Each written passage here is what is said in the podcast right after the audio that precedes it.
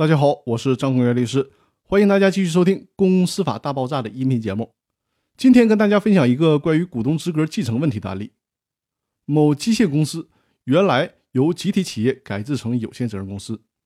其中股东甲在这个公司当中持股百分之四十二，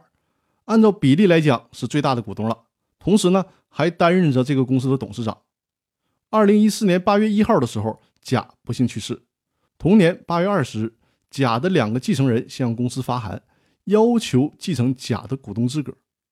同年的八月二十五日，机械公司召开了股东会议，做出了决议，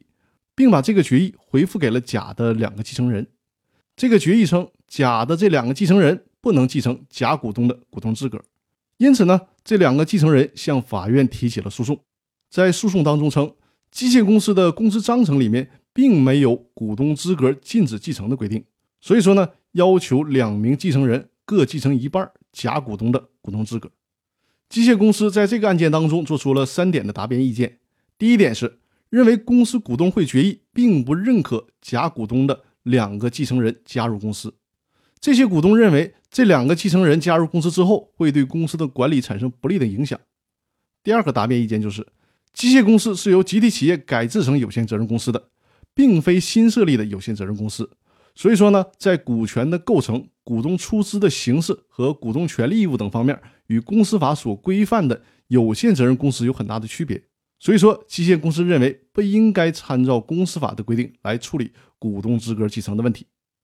第三个意见就是，因为机械公司是改制而成的，所以说得到了上级单位的大力支持。机械公司租赁厂房的价格是市场价格的十分之一，所以说呢，机械公司股权所代表的利益。并非单纯的市场交易所获得的。如果让甲的两个继承人继承股权，那就使得这两个人占了大便宜。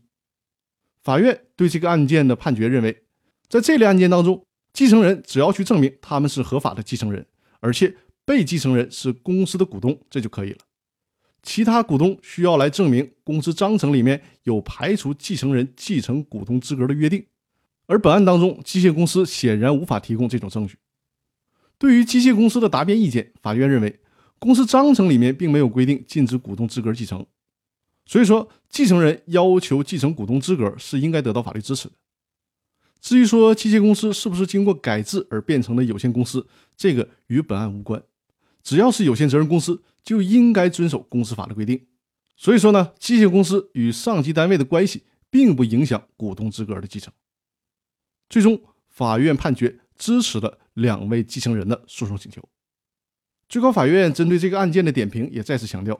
在某个股东去世之后，公司的其他股东形成决议，修改了章程，制定出了剥夺去世股东继承人继承股东资格的条款，但因为这种条款剥夺了去世股东表达意见的机会，所以说呢，这种条款或决议的内容不能作为限制继承人继承股东资格的依据。那通过这个案例，相信大家对这个问题有了清晰的认识。那好，我们今天的分享就到这里，更多内容我们明天继续，谢谢大家。